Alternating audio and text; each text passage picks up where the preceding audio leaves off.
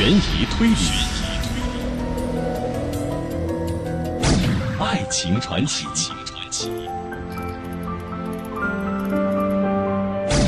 古今中外，道尽人间百态，惊心动魄的故事情节，酣畅淋漓的听觉盛宴，嬉笑怒骂，百转千回，尽在金牌故事会。好，诸位好，欢迎各位收听河北广播电视台的金牌故事会，我是阿信。那咱们还是直接进入到今天的法治故事。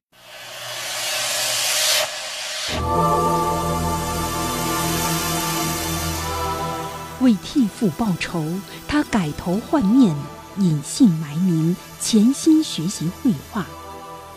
也正因为一张画，终于让他赢得了报仇的机会。这究竟是怎样的一幅画？画中究竟隐藏着怎样的秘密？最终他能否复仇成功？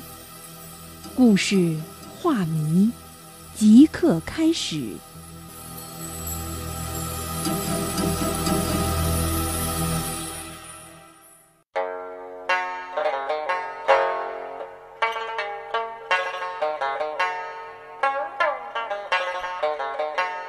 这一天呢，这画家苏子是游春归来，这回到家中啊，这还未坐下，就见一个老仆人抓来了一个蓬头垢面的人，说这不知何时啊，这溜入了院子里。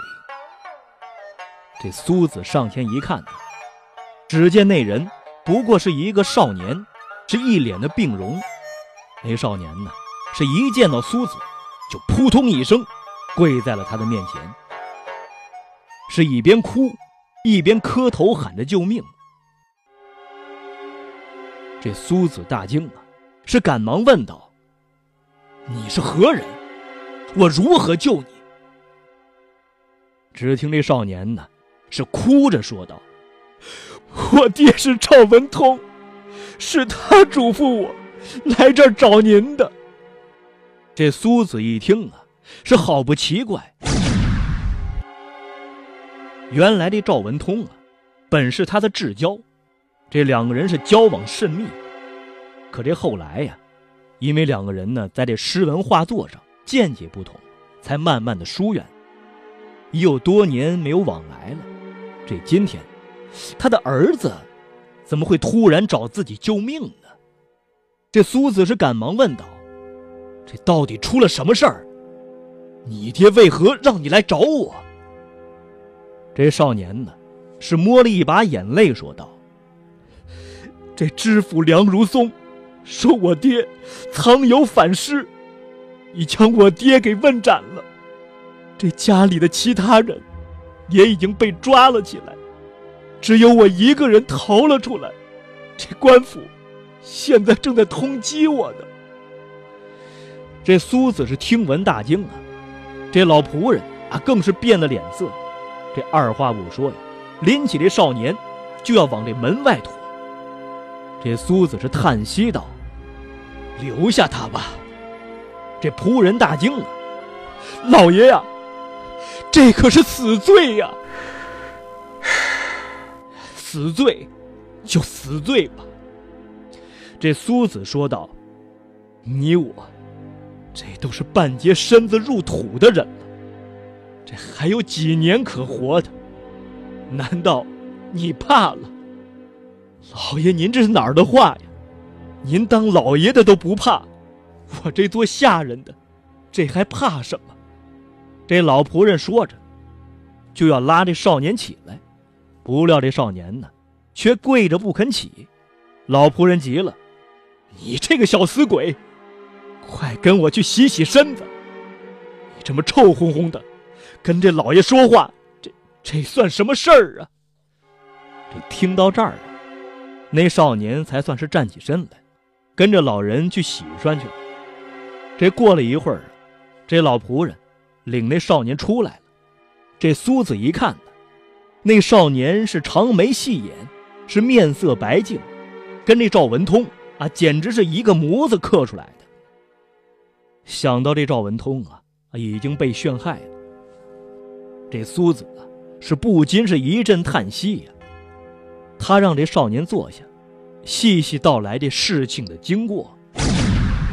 这少年说道：“他爹呀，是被这梁如松陷害的，为的就是他们家的那批古字画。”嗨，这苏子啊是长叹一声道：“这当初啊，我就劝你爹，少与这梁如松来往。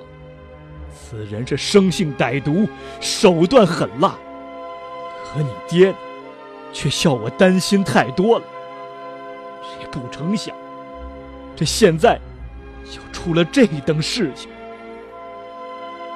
这出事的时候，我爹说。”这天下呀，只有您能救我的命啊，也只有您能帮我报仇雪恨。此话不假呀。这苏子将这少年是拉到了里屋，随即问道：“你爹和我本是挚友，知道这些年我们为何没有来往吗？”这少年是摇摇头。这苏子告诉他。他爹赵文通啊，是一位很有名气的古字画收藏家，可就是太贪心了。这恨不得将这天下的古字画呀，全部是收归自己所有。还有啊，就是太小气了。这些名字画啊，是从来不肯轻易示人的。这苏子是很看不惯的，便想搞搞他的恶作剧。有这么一回呀。他从这赵文通那儿啊，借得了十幅古画，赏鉴三个月，这代价呀，就是将自己收藏的五马图送与这个赵文通。这赵文通是喜不自禁的，以为是赚了便宜，其实啊，这苏子还给他的是仿制品，而这赵文通啊，竟然没能看出来。这两年之后啊。苏子将那些正品看够了，才向赵文通道出了其中的实情。后来这赵文通啊，对此事是一直是耿耿于怀。这自此啊，两个人呢也便少了来往。这当初啊，你爹骂我是造假害人，我这今天呢，就再造一个假，救救他的孩子。这苏子说着呀，这拿起笔来。在这少年的脸上，便涂起鸦来。这老仆人呢，在这外面啊，是等了许久，见这屋子里是悄无声息呀，这忍不住推门进去，看见这苏子呀，跟一个陌生人是坐在一起，就东张西望的问道：“这，那，那个小鬼呢？”这苏子是呵呵一笑。指了指身旁那个陌生人，那个陌生人呢，便站了起来，对着老仆人是深施一礼。这老仆人呢，不禁是给愣住了。那少年呢，本是面目清秀的俊朗书生，而面前这人呢，却是一对浓眉，脸上有几点黑痣，模样很是粗犷。这造了假人，必定还得有一个假名吧。这苏子是想了想，说：“你就叫苏画吧，以后就跟我潜心学习画技。这报仇的事情，我不提，你休要再说起。”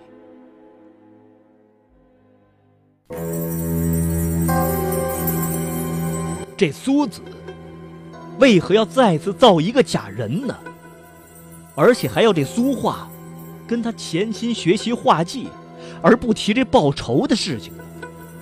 这葫芦里究竟卖的是什么药呢？思索，面对，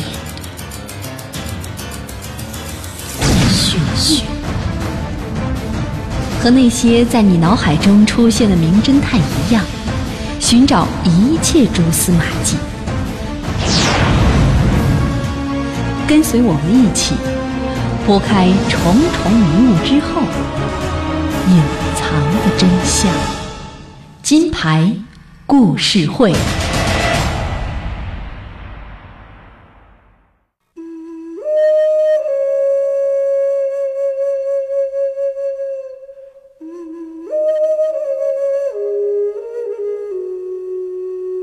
这从此之后啊，那苏画呢，每日是认真学画，苦心的钻研，这苏子呢，也从此是闭门谢客，尽心的指导。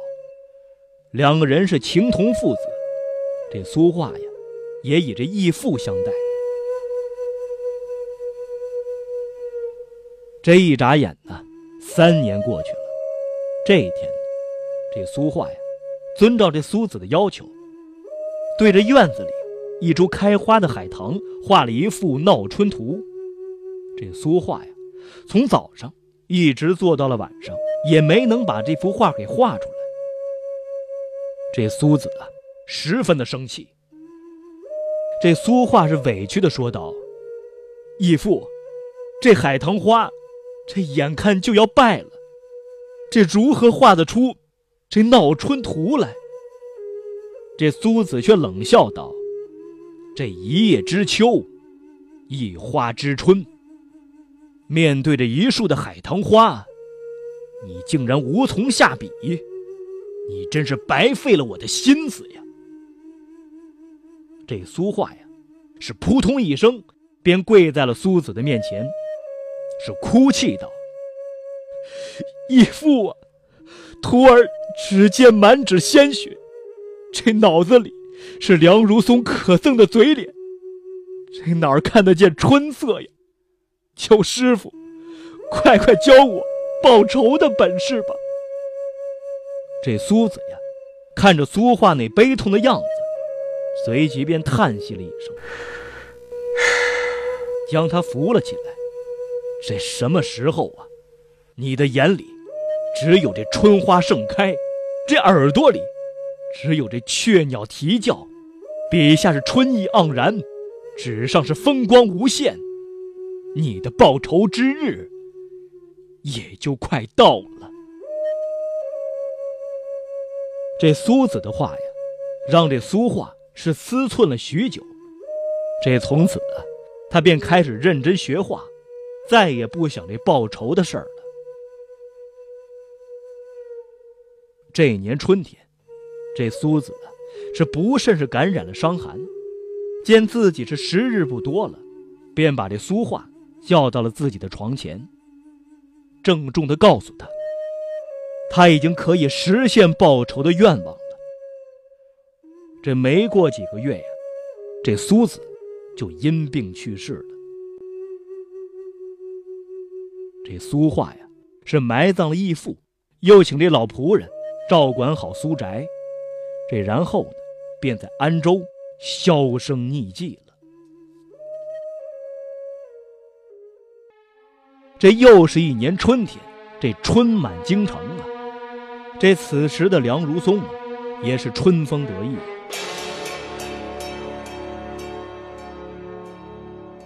这梁如松啊。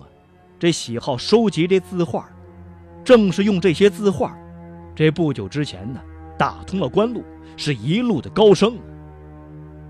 这梁如松打听到这雍正啊，很喜欢这宋徽宗赵佶的字画，便四处暗访。然而这搜寻多日，这找到的，却只是一些防伪之作，这心情啊，很是郁闷。这一天呢，这梁如松啊。是一身布衣打扮，又在这谷子花店里是寻宝。这正逛着，忽见这街角围着一大群人。这梁如松啊，十分好奇的便凑了过去。这走到近前呢，就听这人群里啊，有人是不住的嚷道：“谁不知道，这宋徽宗那是一位花鸟高手啊？你这画，落寞老头，苍茫雪原。”这哪会是宋徽宗的？这我看，这是假冒的吧？这梁如松是一听大惊起来，这赶忙挤到前面。只见这人群中啊，站着一个卖画的人，是一对浓眉，这脸上啊有几点黑痣，这模样粗犷，这手里呀拿着一幅画卷。再细细看那幅画卷，是冰雪原野。一个落寞的老头是孤立草房前，是竹杖远眺。这梁如松是激动的差点惊呼起来。那卖画人是环视一周，随即喝道：“谁能识得这画？我，我这半卖半送了。”这梁如松问道：“这一半是多少钱呢？”这卖画人呢，伸出了五根指头。五百两银子。这人群里呀，是一片的哗然，说这人准是疯了，这一幅画。竟然要价是五百两银子，这卖画人呢也不理会，又叫了一遍，却无人应答。他又把这价码降至了四百两。这个时候，这梁如松啊再也忍耐不住了，便拿出了银子买下了那幅画，是当夜入宫，呈给了雍正皇帝。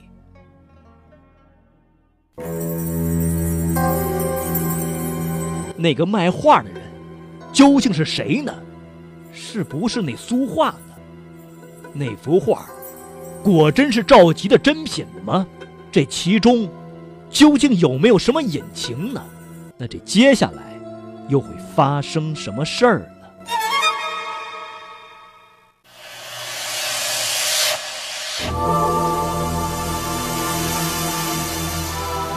为替父报仇，他改头换面，隐姓埋名，潜心学习绘画。也正因为一张画，终于让他赢得了报仇的机会。这究竟是怎样的一幅画？画中究竟隐藏着怎样的秘密？最终他能否复仇成功？故事画谜正在继续。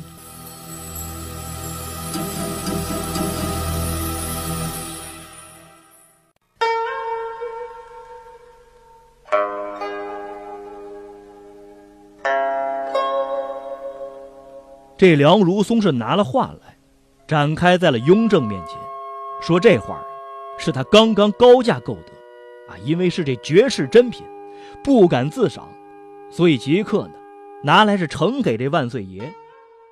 不料这雍正看了看，是冷眼道：“这宋徽宗，乃是花鸟圣手，这什么时候画起了血缘老头来？”这梁如松是赶忙解释说：“这幅画的背后啊，隐藏着一段鲜为人知的历史。这宋徽宗被囚禁了九年，这每天呢是以泪洗面。这一次呀，他忆起了往事，是放声大哭起来。这恰被五国统领给看到，这遂被打了几十鞭子。这之后啊。”这宋徽宗是悲痛万分，要来了笔墨纸张，做了一幅画。这画壁将衣服剪成了条，结成了绳，是悬梁自尽了。这就是那幅画。这梁如松是指着画上的雪原和落寞的老头说道：“如果久观此画，也就不难读出这彻夜西风。”汉破飞，萧条孤关，一灯微。假山回首三千里，暮断山南无雁飞。这其中的悔恨、哀怨和凄凉了。这雍正听了，是不住的点头，是面露喜色，叫他把画留在了宫里，是细细的把玩。却说这梁如松啊，回到了府里，是激动的睡不着觉。这迷糊中啊，他仿佛看到自己是连升三级，做了一品大员，是蟒袍加身。这正做着美梦呢，这突然间呢，听到了一声圣旨到。这梁如松啊，以为是美梦成真，是赶忙是跪倒在地，是欣喜的接旨。可谁知道，这接住的却是这万恶不赦之罪。原来这雍正皇帝得了那幅画之后，很是高兴，招了这后宫的嫔妃，前来跟自己是一起品赏。谁知道啊，在这灯光之下，那画上竟显现了一段诗文。这一个后妃看清楚了，大声念了出来，可念了两句，就吓得是浑身哆嗦，不敢再念下去了。原来那首诗啊，说的是这雍正啊。如何改诏夺功？如何报敛？如何不得善终的？这雍正是随即大怒啊！这梁如松啊，知道自己是被人给坑了，但是再怎么申辩叫屈，也是无济于事。这脑袋掉地的时候，他也没能想起来，这害他的人究竟是谁？这为官几十年了。他积的冤仇啊，简直是太多了。好，一段片花之后呢，欢迎大家继续关注我们的金牌故事会，我是阿信，稍后我们再会。不可思议的故事，听，那是谁的声音？这于少棠离奇的死在台上，紧接着百口莫辩的跟包李龙江也是自杀身亡，是谁下的毒呢？这西姆啊，吓得赶紧喊道：“你们不要进来，我再接一个非常重要的电话。”惊心动魄的故事情节，酣畅淋漓的听觉盛宴。嬉笑怒骂，百转千回，尽在 FM 九八一河北农民广播晚间十一点到十二点的金牌故事会，阿信开讲，敬请关注收听。